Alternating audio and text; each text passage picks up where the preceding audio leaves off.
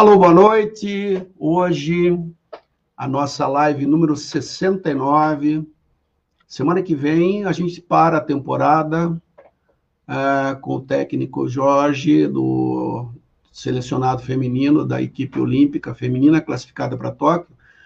Mas hoje eu tenho prazer de conversar com um professor, um profissional, um amigo que há muitos anos eu não conversava.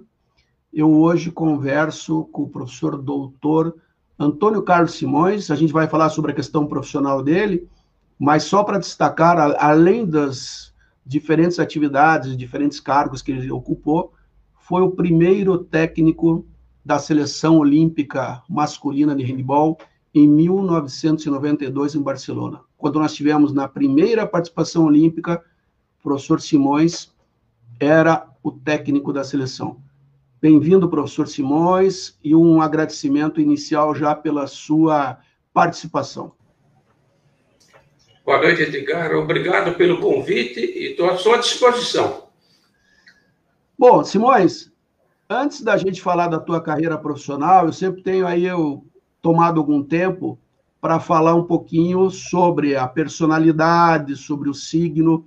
Alguns acreditam, outros não acreditam, outros dizem que eu erro, outros dizem que eu acerto. Mas a primeira coisa que eu fui buscar foi o significado do seu nome, Antônio Carlos. Uh, e o significado diz o seguinte: você está sempre pronto a se aventurar, muito cheio de energia, possui uma personalidade ativa e decidida. Não vê graça numa vida sem desafios. E por ser um líder por natureza, atrai as outras pessoas com o seu entusiasmo.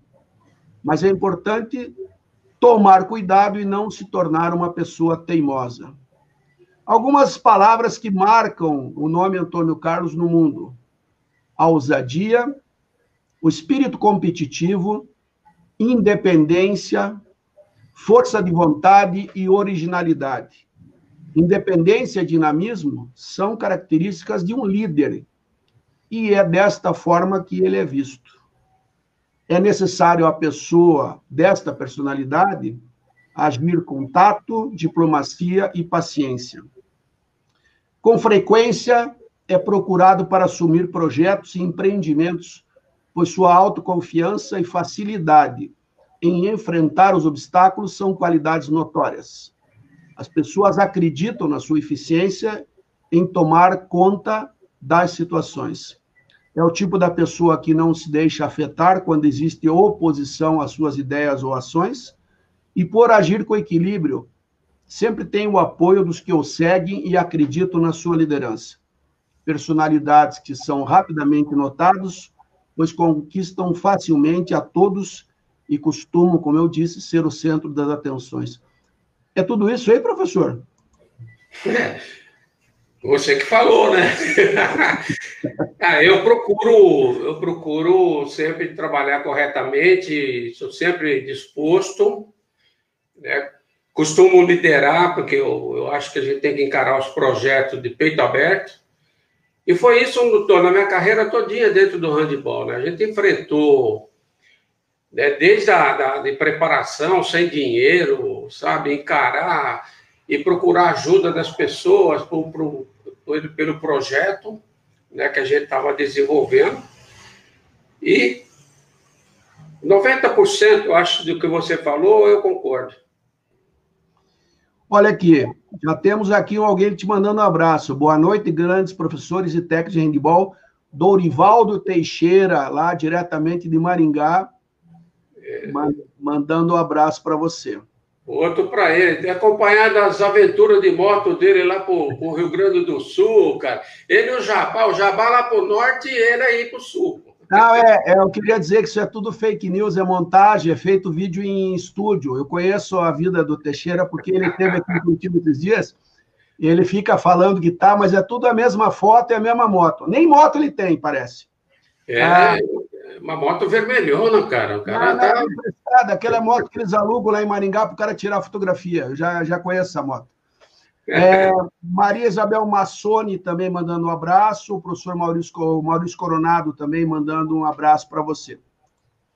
E aí, é, Simões, eu fui buscar aqui a questão do signo. Você é de 29 de agosto, é do signo de Virgem, e algumas palavras também do signo de Virgem aparecem, que são as palavras-chave organização e disciplina. Ele tem uma tendência a colocar ordem onde há o caos, e esse é um dos seus talentos. Grande capacidade para analisar, conferir detalhes, apontar falhas e fazer críticas. Assim consegue tornar qualquer ambiente muito mais disciplinado e produtivo.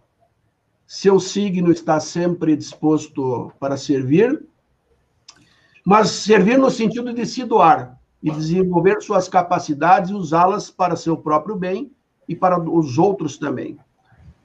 Tem características, como eu disse, de talento e desafio, uma inteligência fora do comum e uma grande percepção do mundo. Por isso, consegue compreender e analisar o que se passa à sua volta. É uma pessoa dedicada, que gosta de tudo bem feito e busca sempre os resultados mais eficazes. Muito exigente e se cobra cada vez mais.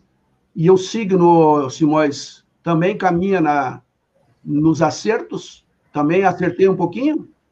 Também acertou. Não gosto de perder, cara, nem joguinho de bola de gude, nada, sabe? É desafiar.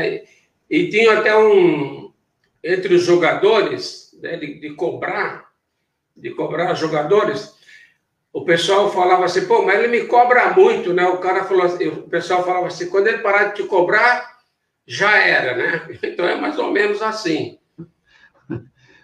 Quando ele parar de cobrar, é porque você já não está no baralho dele. Já não está, já está tá com no, no projeto descarte já. Porque se você não é competitivo, não adianta, pô. É porque é, é, é ser, ser competente, tem que ser competente e competitivo, pô. Os desafios são, por exemplo, então desse jeito, a gente não ganhou de Cuba na final do, de 91 lá em Havana com Fidel Castro e tudo, por uma falha técnica, né? Que a gente teve no ataque, faltando 30 segundos que a gente estava na frente. Podia ter ganho dentro do. E olha, e o pessoal de 2,10 metros, 10, o Duranhoma, o, o Daniel, o... Daniel Cubano. O Daniel Cubano, esse pessoal, né? Até hoje o pessoal sentiu que, aquela, que a gente perdeu, sabe, em detalhes aquele Pan-Americano. Foi importantíssimo. É, eu, tenho, eu conversei, eu tive várias conversas aqui, falei com o Daniel, falei com o Macarrão, falei com o Hortelã, personalidades que estavam lá. Olha aqui, ó. Ah, José Luiz Lopes Vieira, abraço de gar, estamos aqui para assistir as histórias desse grande mestre técnico, lembranças do PAN e Olimpíada, Grande Simões. É, Silvinho Cordeiro de Blumenau também, boa noite, abraços dois, boas disputas nos anos 80, Blumenau versus Corinthians. Vamos falar um pouquinho sobre isso mais para frente.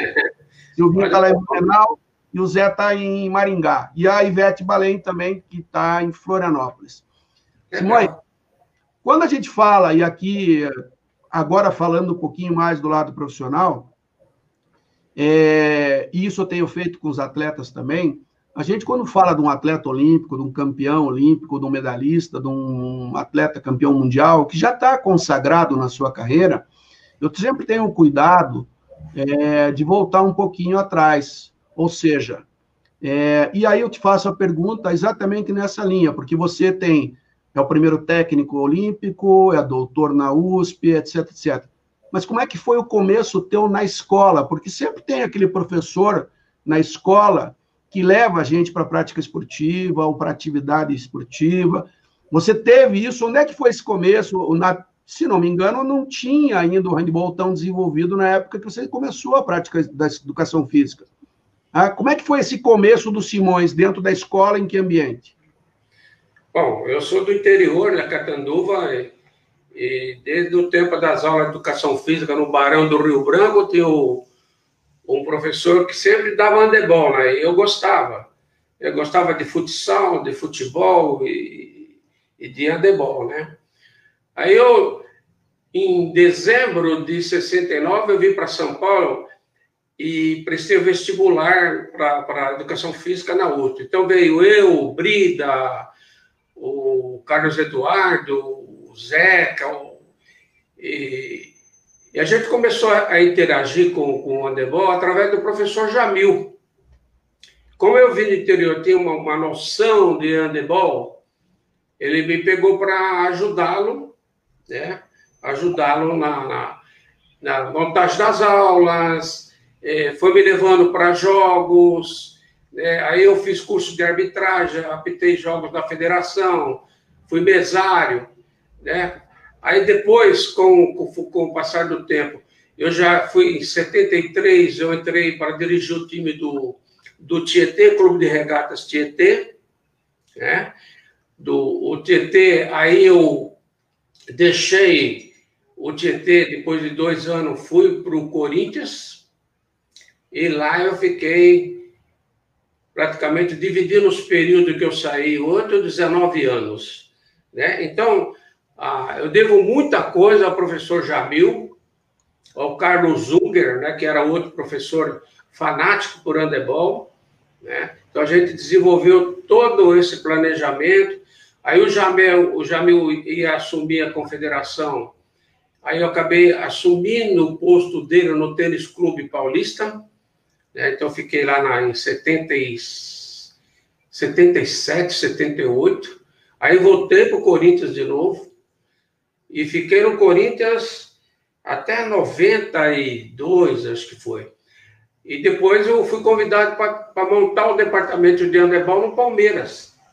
E a gente montou do zero, não tinha nada, não tinha nada. A gente montou uma equipe, entramos na segunda divisão, né, depois subiu para a primeira, e foi um trabalho sempre dedicado em prol da, da, da, construção da modalidade, né?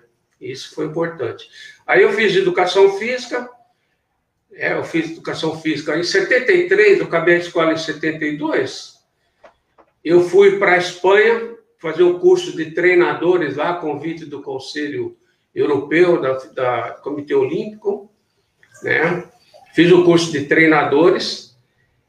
Depois, é, da Espanha, eu também, através do...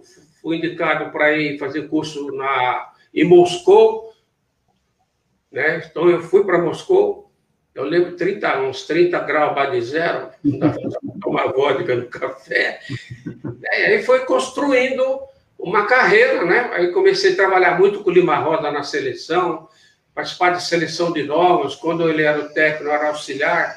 Aí, aí eu assumi e, e, depois ele entrava. Então foi, um, foi um, uma democracia muito boa em relação a essas participações. Não vamos, não vamos, não vamos contar todo o segredo já de, de início. É, professor Elcio, professor Elcio Oliveira do Colégio Amorim de São Paulo também com a gente. Simões, só para aquelas pessoas que estão agora, talvez não tenham aquele conhecimento histórico, o professor Jamil, Jamil André, que o Simões fala, foi o primeiro presidente da Confederação Brasileira de Handball, foi o primeiro presidente quando a confederação foi fundada, Jamil André foi o seu primeiro presidente. É, depois, as fases do Corinthians, eu tive a oportunidade também de jogar contra o Corinthians. É, inclusive, já, é, Simões, esses dias eu encontrei, é um caos aqui, eu encontrei o Hamilton num jogo do Master, e o Hamilton tem um pequeno sinal aqui sobre a boca, que foi fruto de um jogo entre Corinthians, acho que Corinthians e Paraná Clube aqui em Curitiba, e, e o Hamilton chorava até o ano passado, que fui eu que fiz o. Hamilton, eu estava no jogo, mas não fui eu. Então, eu, só para limpar aqui minha barra desses últimos 50 anos que você achou que fui eu, mas não fui. E, e a gente teve vários contatos. Você falou de jogos escolares aí, a gente vai falar um pouquinho. Eu me lembro que o primeiro que eu optei foi em 76 em Porto Alegre. Foi o primeiro evento que eu fui. Acho que o Lima já estava na coordenação, inclusive junto com, com as, as, a, o Santo Baldacim também, que já fazia parte, o professor Teixeira já era o presidente, enfim. Ah, o professor Marim Meck entrando aqui, mandando boa noite para você também, João Marim Meck lá de é, é, nesse processo, falando especificamente já de alguma coisa que você tocou, é, as dificuldades nos anos que se, a gente está tocando, começando a falar, eram muito grandes, porque a gente não tinha as redes sociais, a gente não tinha essa conexão quase em tempo real, é, a gente não tinha o material didático adequado, então, as raras oportunidades que as pessoas tinham de estar é, fora do Brasil, como você esteve, se aperfeiçoando, foram fatos inéditos. Você acha que dentro desse processo, é, naquela época, ainda fez uma diferença muito grande o perfil das pessoas que estavam atrás da informação, porque uma coisa é você ter a informação e não ter acesso. Outra coisa é você ter a informação, não ter acesso, mas ter pessoas que estão atrás da informação. Você acha que a personalidade dos profissionais que foram formados naquela época também fez a diferença para compensar um pouquinho a falta de acesso às informações? Concordo. A gente teve grandes professores de handebol, né? Lima Rosa, Arcílio, o, na década de 60, no finalzinho ali, né, o, o professor Barnese no Pinheiros, aí você teve o pessoal lá do norte, do nordeste, que também tinha um handebol legal, tem uns professores sempre interessados. Então, por exemplo, o Almir e o Valmir vieram fazer a curso de depois que abriu pós-graduação, eles vieram para São Paulo, trocamos muitas ideias. Eu sempre passei informação, passava filme para o pessoal, né, conseguia filme é, de campeonato europeu, de, de, de, mundiais, então eu passava, isso aí sempre foi socializado, essa parte. Porque eu, igual eu falei para você antes, eu tinha um sonho que eu não consegui realizar. É, que quando a gente criou para fazer os cursos de formação de treinadores na universidade, né, e como a gente estava na seleção, que foi depois foi cerceado, depois de 92, era criar uma escola de handebol brasileira. Ou seja, eu praticamente devo ter formado uns 150 técnicos no Brasil, pegando aqui do, do, do Brasil todo. Então, se a gente falasse uma linguagem, eu copiei isso aí, estava copiando isso do que é feito na Espanha. Na Espanha, a seleção é convocada, os jogadores são convocados e vão estão em melhores condições. Por quê? Eles sabem exatamente exatamente o que vai fazer na seleção. Porque todos os técnicos trabalham com a mesma filosofia. E isso eu queria fazer aqui e não consegui. Simões, é, Isabelle Simões aqui, quanto orgulho desse meu primo querido, Cristina e Isabelle mandando beijo para você. É, o... Na terrinha eles. Ah? Catanduva City. cidade parou, cidade parou. Não o, sei. O Marim, o Marim mandando um abraço, falando aqui do. Vamos falar depois do Sul-Americano de 82 em Buenos Aires. E você tocou num assunto que a gente tem muito tempo discutido, várias, várias gerações de handball, ou vários grupos, têm discutido a, a necessidade de se criar uma escola nacional de treinadores ou um, um, uma linha de trabalho que seja é, contínua. E você falou da Espanha, e semana passada, é, eu, a semana retrasada, eu tive uma conversa aqui, uma live com o Jordi, que foi é, campeão europeu de 2020 com a seleção espanhola. Qual é a diferença que você há uma ou duas ou três diferenças básicas ou destaques dentro da escola espanhola que você poderia destacar para a gente, que você entende como são fundamentais na construção desta linha de pensamento? Primeiro, mais ou menos semelhantes né, na Espanha toda. Isso já é um ponto para ele. A estrutura que eles têm. Né? E você tem uma escola de treinadores lá. Né? E junto com o Comitê é, Olímpico, né? E o Comitê Olímpico Europeu também. Então, é, é uma junção de fatores e de organizações que dão sustentação para que eles desenvolvam o handebol de uma forma estruturada, e com um processo de renovação constante. Né? Lembra do Ron Garcia, tinha lá, e aí veio. Eu conheci o, o, o Garcia, acho que, se eu não me engano, ele fez o curso junto comigo, em 75. Essa é a diferença. Aqui a gente tem que mendigar, você sabe disso, que você trabalha com gestão, para a gente conseguir apoio, né, para você desenvolver um trabalho. Por exemplo, se eu der uma, uma ideia, a gente só desenvolveu um trabalho de ponta em 92 graças ao apoio do SESI. Então, o, o, o, o Zequinha é genro, que era o presidente do, do SESI. Então, eles, eu, eu, como eu, eu, conheci o Hélio, conheci o Wilson, foram amigos, foram colegas de faculdade, eu fui lá com o Pires na mão, cara, pedir ajuda. Né? Aí eles conversaram e resolveram. Então, eles deram um ônibus para a gente treinar, fazer a parte física lá no Pico do Jaraguá, que os caras detestavam de lá, né? Eles, eles acertaram com o Pinheiro, toda a nossa alimentação foi feita no Pinheiros, entendeu? Jogadores que vieram de fora, Moratório, Serjão, Rodrigo, foi todo ele financiado pelo César. Então a gente teve uma. É isso que eu falo. Quando você tem um apoio, você tem um apoio institucional, nós conseguimos fazer um tra trabalhos muito bons no Brasil. Né? Agora, se fica é, ter, não tem apoio, não tem estrutura, você tem que correr, o técnico correr atrás da, de tudo, é complicado. É o Marinho lembra, o Marinho lembra disso, que de 82, naquela época lá, como é difícil você fazer treinamento de seleção.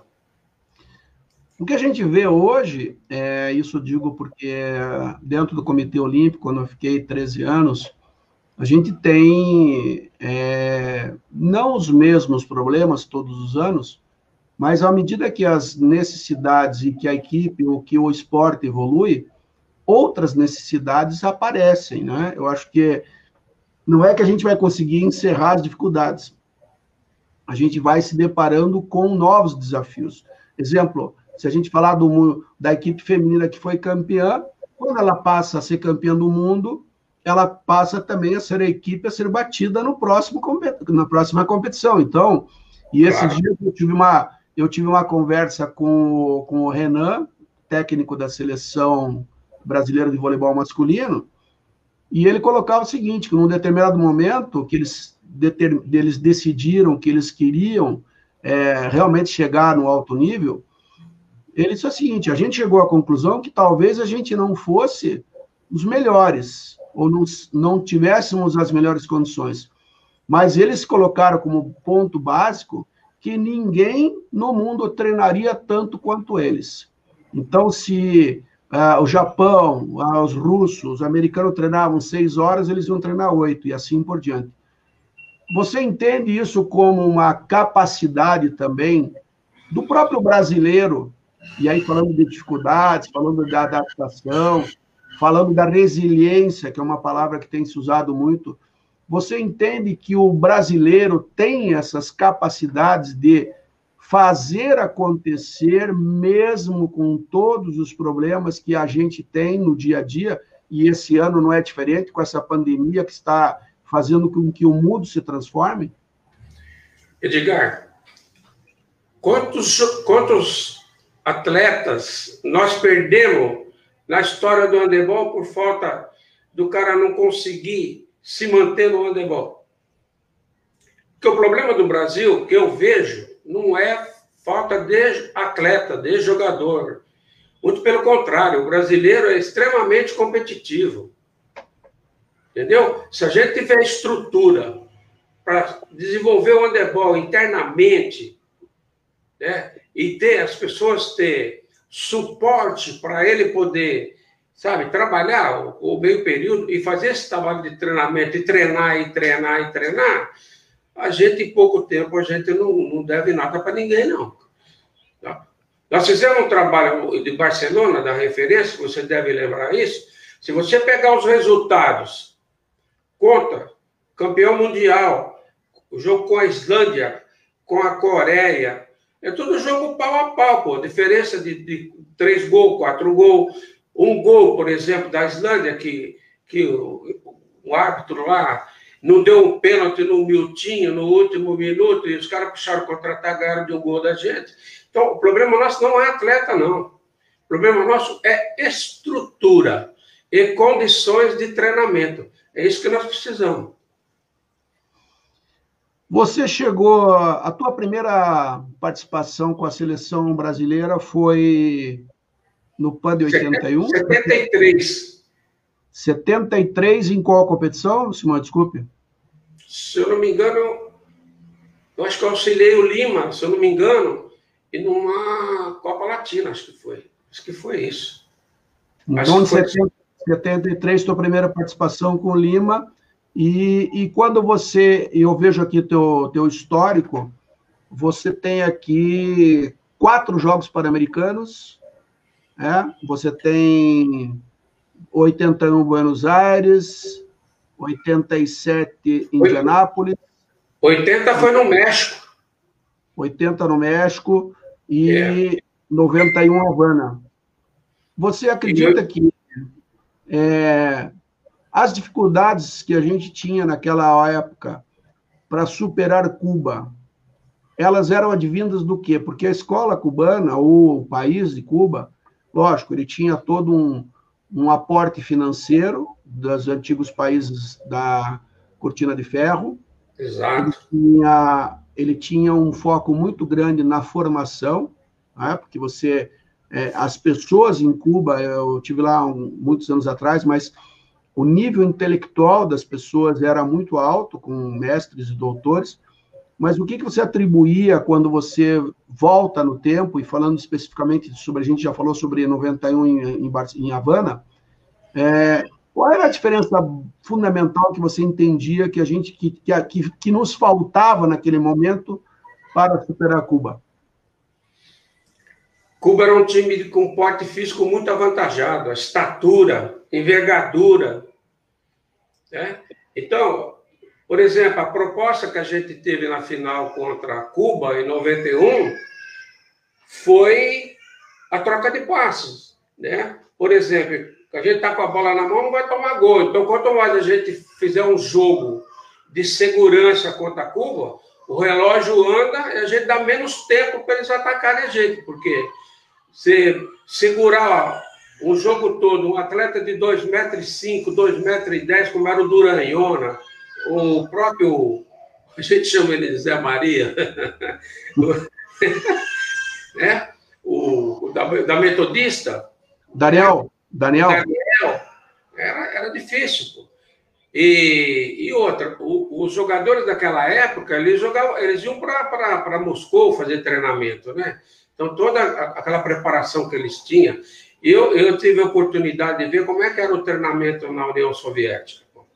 Então, eles têm um ginásio subterrâneo e é treinamento e é em cima de cama elástica, é em cima com elástico.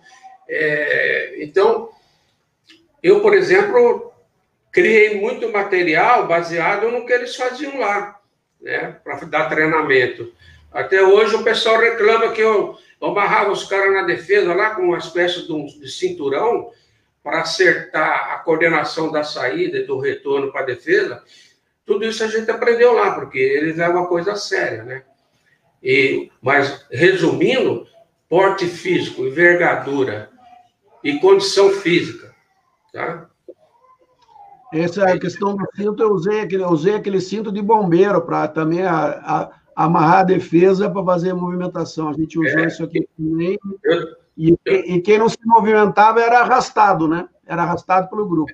Exatamente. Era, era de couro que eu fazia, entendeu? É, aquele do aí, cinto é. de bombeiro, cinto de bombeiro. Os morcegos não conseguiam.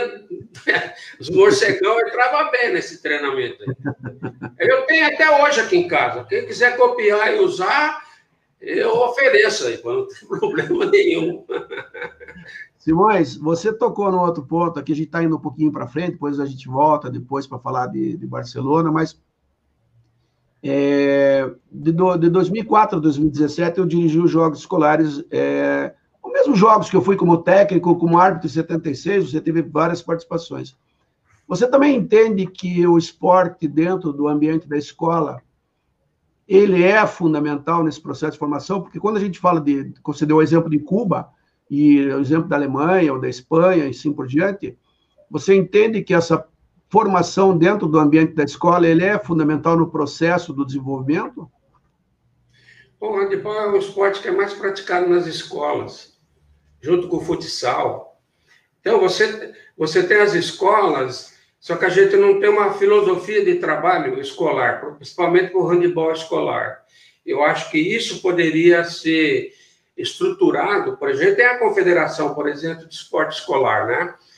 E poderia haver, por exemplo, umas parcerias com as escolas, com as federações dos estados e tentar implementar esse tipo de trabalho.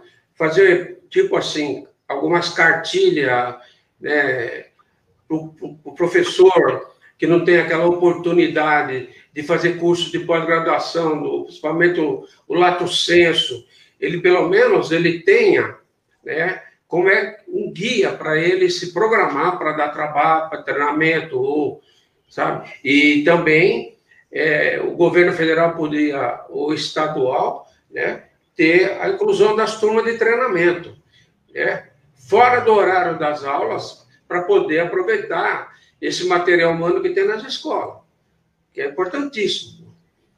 Você falou agora há pouco sobre o lato senso da USP, você aposentou da USP esse ano, né? É, e você comentava, você ainda vê como possibilidade uma retomada da participação das instituições de ensino superior, mesmo nessa situação de pandemia, lógico, no momento que essa pandemia, que a gente ainda não sabe quando vai ser controlada, você entende que existem ainda instituições interessadas ou com possibilidades de fazerem essas parcerias e retomar essa questão, principalmente da formação, porque lá no COB a gente fez uma pesquisa, Simões, com os países que eram considerados mais desenvolvidos e potências olímpicas, e, e um dos critérios e um dos itens que tinham em comum esses países era o investimento na formação e capacitação de recursos humanos. E aí, quando eu falo em recursos humanos, eu estou falando em técnicos, estou falando em árbitros, estou Exato. falando também na própria formação dos atletas. Você entende que é, você entende que esse processo da universidade ainda é possível e viável? Claro que é viável. É, é de interesse. Eu acho por isso que eu, eu, eu, eu sempre lutei por parceria de federação com universidade, de confederação com universidade, para poder desenvolver esse trabalho, né? Que infelizmente parou, né? E essa, essa é uma via de ação muito importante para que a gente consiga melhorar a formação profissional dos nossos professores, principalmente dos treinadores de handebol. O Elcio Oliveira, que é do Colégio Amorim, ele tem um investimento, é, um dos maiores investimentos no esporte escolar do Brasil. Tive a oportunidade de conhecer o Colégio Amorim em São Paulo. É, ele tem handball, inclusive, e ele pergunta o seguinte: é uma pergunta que eu vou dirigir para você. Será que em algumas escolas hoje estão os maiores polos de handball no Brasil? Porque a gente, quando fala em escolas, os últimos levantamentos, tínhamos 200 mil escolas no Brasil e tínhamos 15 mil clubes no país, ou seja, e nem todos esses clubes eram sociais, não eram clubes esportivos. Lógico que a gente tem os clubes, como você citou, é, referência do Corinthians, da Metodista, Santa Maria, Maringá, Cambé, outros, a, o Yacht Clube de Aracaju e aí por diante, mas você entende que ainda dentro das escolas, os maiores polos no Brasil estão dentro desse ambiente? Eu, eu acredito sim, porque tem Aqui tinha muito a Jovem Pan fazer a Copa da NAP, sabe? Tinha as escolas. Ainda tem, eu acho que ainda eu não tenho visto, né, ouvido mais, parece que pararam agora. Mas seria importante esse tipo de trabalho. Tem escolas aqui, principalmente na periferia, né, o campeonato colegial, tem os regionais. Então, as escolas participam. Os professores gostam de handebol, e desenvolve essa, desenvolve essa modalidade nas escolas. Né? Só que precisaria ter um amparo de normas, de leis que dessem oportunidade do professor dedicar mais tempo a esse trabalho dentro das escolas. Porque só dar aula de educação física para 60, 50, 40 alunos por, por, por classe é difícil. Mas se você consegue pensar dentro da escola aqueles, aquelas crianças com, com potencial, né, com potencial melhor, você acaba montando aí e massificando praticamente o esporte escolar. Mas tem que ter né, amparo, tem que ter estrutura, tem que ter norma, tem... é porque senão o professor ele não consegue fazer isso se ele, se ele separar da aula de educação física. Eu vejo assim. O Simões, você colocou aqui que é 91, a gente no, no PAN de, de Havana, a gente perde no finalzinho para Havana, para Cuba. É, Cuba, teoricamente, classifica para os Jogos Olímpicos, depois, por uma decisão do próprio país, Cuba não vai aos Jogos Olímpicos e o Brasil classifica para Barcelona 92. Como é que foi esse momento entre a, a derrota na final do PAN ao momento em que se toma conhecimento que vai a Barcelona para uma primeira participação e você, como eu sempre digo na história, muitos poderão um dia estar dirigindo o Brasil nos Jogos Olímpicos, mas pela primeira vez só tem um, né? Que é você. Então, como é que foi esse período entre a desclassificação numa final histórica e o momento que você toma conhecimento que vai a Barcelona? Bom, a gente já estava frustrado de ter perdido aquele jogo no finalzinho, né? Porque foi nos últimos cinco segundos, ou seis segundos, se eu não me engano. Foi frustrante. Eu tinha conversado com o Kiala, que era o treinador de Cuba, e ele tinha, ele tinha me falado dessa perspectiva de Cuba não ir. Porque estava financeiramente estava complicado para eles eu tinha, surgiu um fiozinho de esperança, mas passou dois meses ou três, dois meses, dois meses e pouco, aí veio a notícia, né? Aí foi uma alegria só. Eu acho que merecido, porque a gente, na minha opinião, não é porque é, eu, eu estava lá, como estava o Zé Luiz, né, o, e outros jogadores, o Jabá, né? É, porque a gente merecia ganhar aquele campeonato. A gente foi por, por um descuido um erro técnico, um gesto técnico errado de um determinado jogador.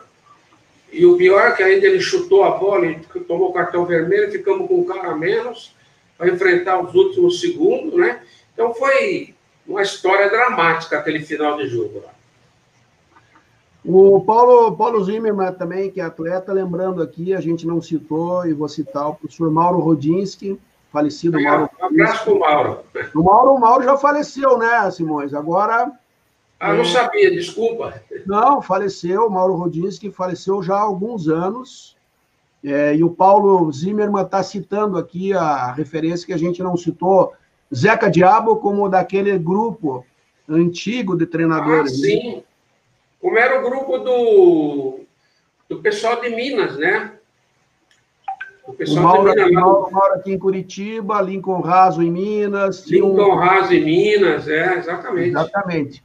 Bom, está tá feita a referência ao professor Mauro, que aqui em Curitiba teve, faleceu há alguns anos já, e foi também um dos grandes é, responsáveis pelo desenvolvimento, junto com o Marim, junto com o Estevão Voice, que é o Macarrão, foram pessoas que também dentro do Estado contribuíram nesse início e desenvolvimento, o professor Guilherme Augusto Soares também.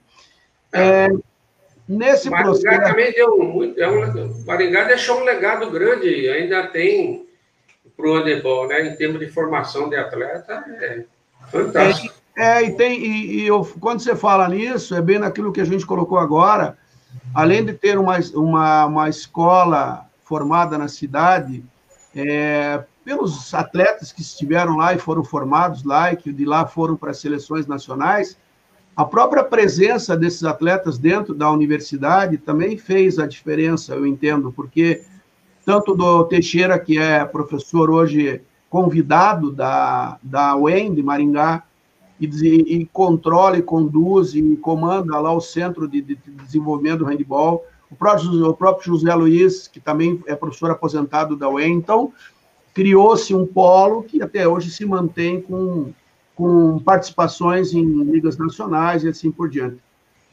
É, Simões, e aí como é que é Barcelona? Como é que a preparação e a chegada em Barcelona? Teve vários fatos pitorescos nisso aí. Bom, nós ficamos praticamente dois meses na Sicília, né? Numa cidade chamada São Giovanni la Punta, 8, 5 quilômetros do Etna, do vulcão lá. E interessante que a, lá a gente treinava numa quadra que o primeiro tempo você atacava para baixo e no segundo você atacava para cima. Entendeu? E a gente jogou muito com seleções, é verdade. Pergunta para o pessoal, que a quadra era inclinada, né? Ligeiramente então, abaurada. É. E aí, nós jogamos lá, jogamos com a seleção francesa de novos, lá no, no torneio de Teramo. Então, ali foi feito Teramo, São Giovanni na Punta, é, com várias seleções juniores, juvenil juniores da Europa. Então, a gente fez uma preparação praticamente boa, né? E a gente chegou em Barcelona desacreditado. Fizemos um jogo com a Romênia é, antes da competição, né? a gente perdeu o jogo no treino, e aí começou, e a gente, na minha, na minha visão, nós fizemos uma Olimpíada fantástica, cara. A gente eh, jogou de igual para igual com várias seleções de ponta do mundo todo. A, os resultados estão aí, né?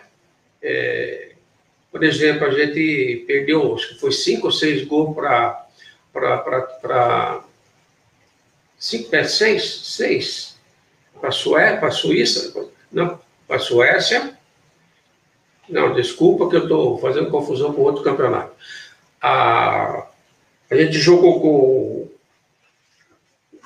Tinha, tinha um trauma nessa seleção, que eles tinham jogado com a, com a seleção tcheca, né? Que era. Tinha um trauma de perder de 20, essas coisas todas. A gente fez uma partida fantástica contra o Egito, por exemplo, que acabou empatado, a gente perdeu nos 7 metros. Né? Então, no meu pensamento, a gente fez uma Olimpíada fantástica. Todos os jogadores. E tivemos lesões, né? Tivemos lesões na competição, antes da na fase de preparação, depois que não dava para trocar, nós perdemos o Ivan, depois a gente perdeu, teve problema com outros jogadores em termos de contusão, mas, resumindo, Edgar, foi uma competição fantástica que a gente fez. Tanto é que depois que terminou a Olimpíada, a seleção jogou com o Egito, tomou de 20 gols de diferença. Logo em seguida, que foi no Mundial, se eu não me engano. Aí. É, já não era mais técnico que eu saí depois do Barcelona. Né? Aí perderam de 20 gols. Então foi, a Olimpíada foi fantástica, em, em termos de tudo, eu posso dizer, de tudo, sabe? De, de, de treinamento, de organização, de, de, principalmente da doação dos atletas em relação a isso, sabe? A dedicação, sabe? De, de chegar e falar, vamos encarar os caras, pô, nós temos que encarar. Você falou que era, eu não gosto de perder, pô. Então, a gente, nem diz na linguagem popular, a gente foi pro pau com todo mundo, pô. Nós tínhamos condições? Tecnicamente, não. Mas a gente conseguiu engrossar o jogo para todo mundo. Professor, eu, para fazer uma justa homenagem a essa primeira participação, vou tomar liberdade aqui. Se eu tiver algum erro aqui, o senhor me corrija. A equipe era formada pelo Adrian, pelo Ivan Raimundo Pinheiro, Paulo Moratori, José Ronaldo Nascimento, SB, Rodrigo Hoffelder, Luiz Zequinha, Gilberto, presidente da Federação do Distrito Federal, Milton Pelissari Fonseca, Claudião, falecido Claudião também. Claudião. Zé Lopes, é Zé Luiz Vieira, Marcelo Minhoto Ferraz de Sampaio, que ninguém sabe que é o Checha. É, é o Checha. Ivan Bruno Macieiro, que é o Macarrão, Edson Roberto Rívio, que é o Borracha, O Borracha. Sérgio Carnaciari Cavicchiolo, Oswaldo Inocente Filho, que é o Javá, e Ricardo Matos Pereira. Tinha com o senhor Fábio Mazoneto como preparador físico. E aqui os resultados. Islândia 19, Brasil 18, Brasil 21, Sué... Hungria 27, Suécia 22, Brasil 15, Tchecoslováquia 27, Brasil 16, Coreia do Sul 30, Brasil 26, e o Egito, que venceu o Brasil por 27 a 24, depois de várias prorrogações, e venceu na cobrança de 7 metros. Está correto, professor? Está correto. Correto. E aí foi a nossa primeira participação olímpica com a sua presença, então fiz questão de, de registrar os atletas que estiveram. É, Paulo Sérgio Robusto dizendo aqui que criaram em Minas Gerais o Instituto Lincoln Raso, o filho do Lincoln, que é o Guilherme Raso, é o presidente. Vamos trazer os Simões aqui em BH. A Pretinha Bito, Jundiaí Rita Orsi enviando um carinhoso abraço a ambos. Seu Simões, meu eterno mestre, minhas saudações. Então, Rita Orsi também mandando um abraço.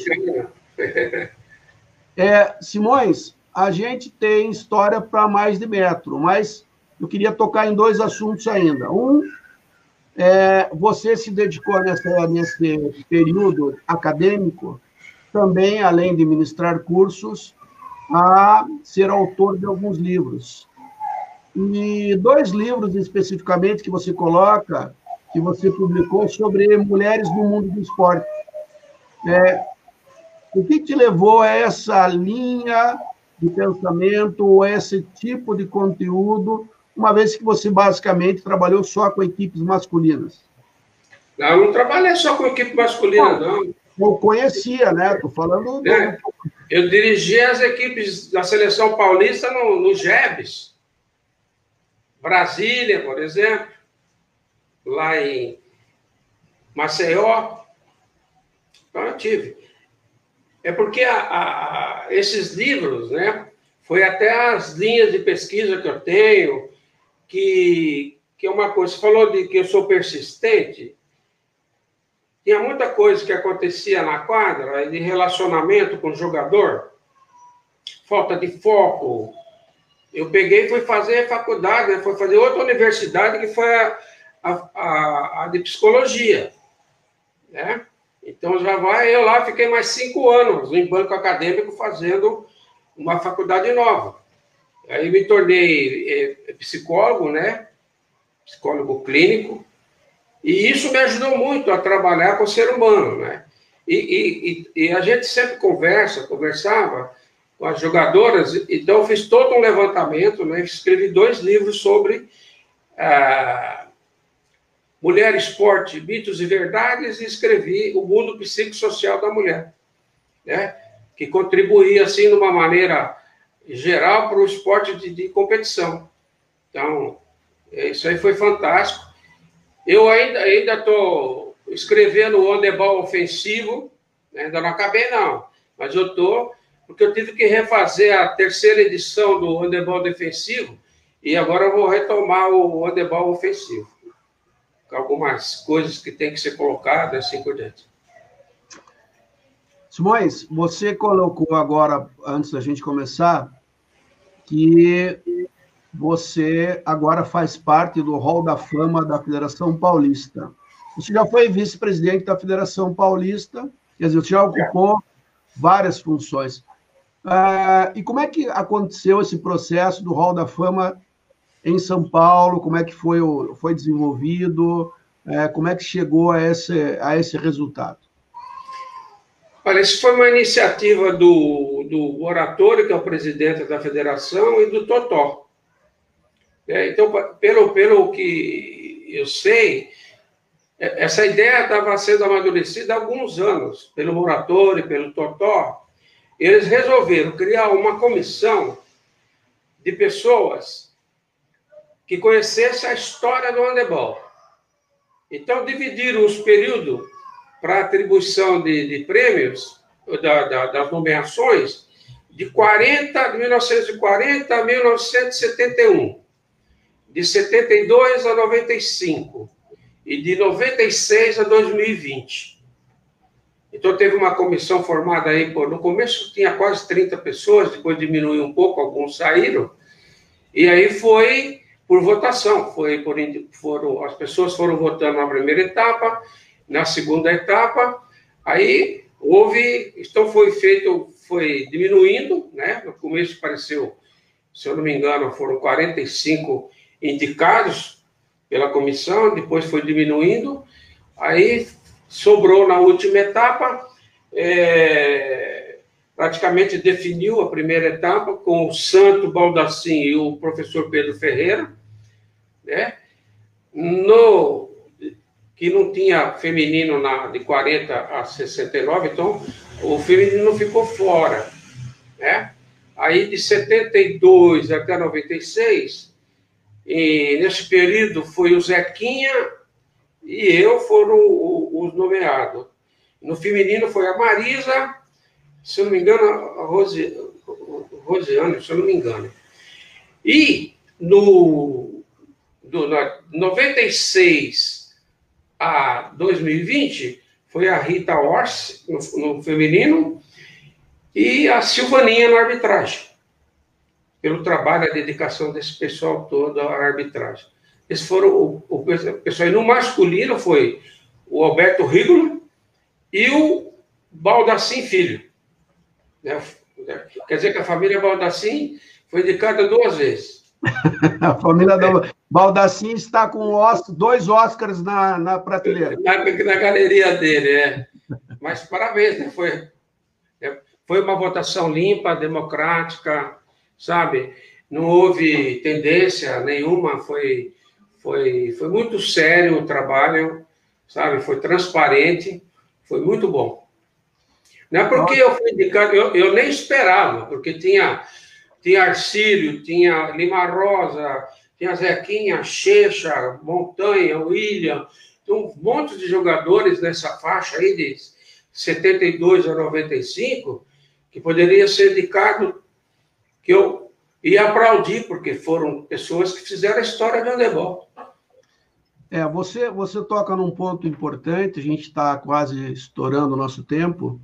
É, é, às vezes, e eu vi nesses, nesses meses de lives, quantas histórias a gente tem no handebol brasileiro é, e quanto a gente conseguiu construir para chegar em determinados resultados, e às vezes a gente esquece que a, lá atrás alguém fez alguma coisa ou contribuiu é, de alguma maneira para esse resultado que a gente tem hoje.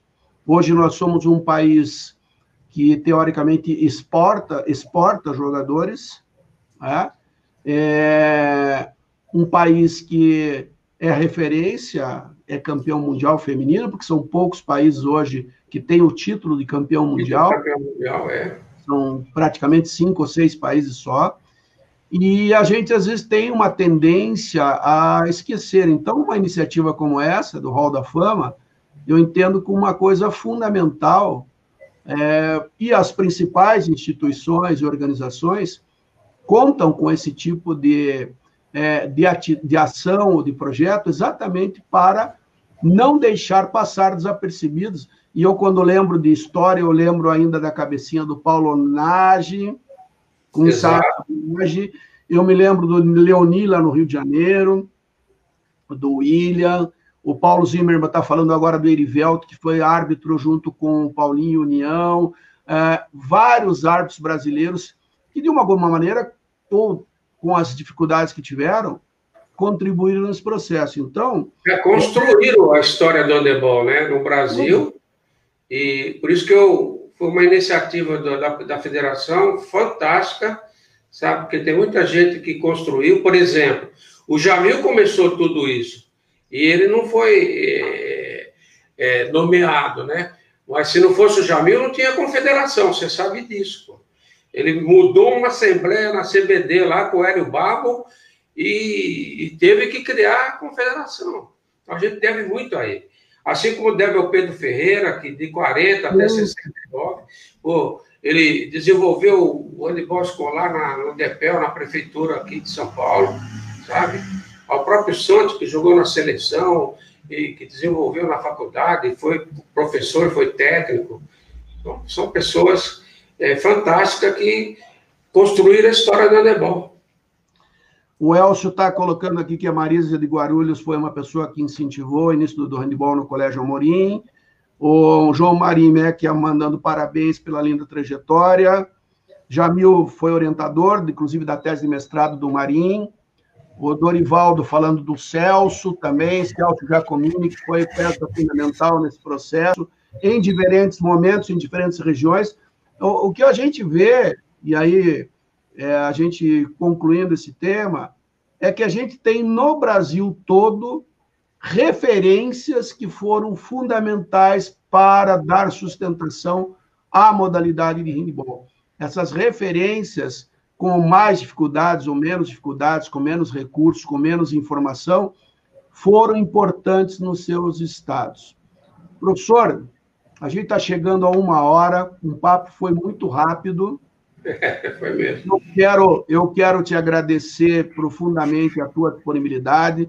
Eu vou deixar você sozinho para você fazer o teu encerramento e o agradecimento, mas depois não saia, porque daí eu volto para a gente só bater um papo nós dois antes de você desconectar. Você só, eu quero, Simões, é, dizer é, de que o handball ele é feito por ações, é feito por pessoas e essas pessoas e essas ações, independente do momento, do tempo, da condição que elas aconteceram, elas não devem ser relegadas ou esquecidas. Dificuldades, é, todos vamos ter, é, nós não vamos conseguir agradar a todos, nunca vamos ter uma unanimidade, porque a gente vive no momento e tem uma opção de atividade onde a gente acaba, e isso a, própria palavra fala, seleção, e quando você faz uma seleção, você deixa alguém de fora, mas isso é um processo, é um processo natural da vida. Então,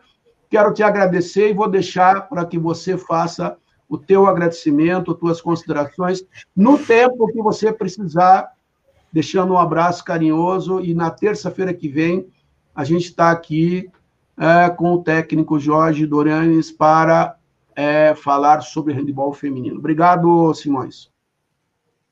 Eu que agradeço, queria agradecer pelo convite.